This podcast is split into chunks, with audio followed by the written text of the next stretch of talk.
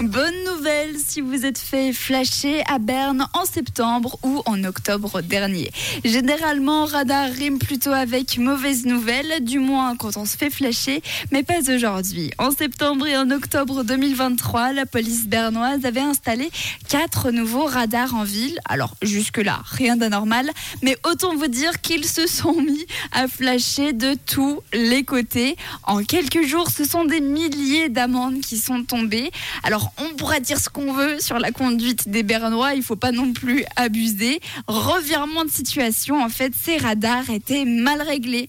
Alors j'imagine bien la tête des personnes qui se sont fait flasher alors qu'elles roulaient probablement en dessous de la vitesse maximale. Surtout que dans ce genre de moment, on remet rarement le radar en question. hein. Généralement, on se demande juste euh, à quel moment on a loupé le panneau de limitation. Je vous raconte pas le micmac que ça a été pour rembourser tout le monde. Plus de 7300 personnes qui s'étaient faites flasher. Alors heureusement, 7231 personnes ont déjà été remboursées.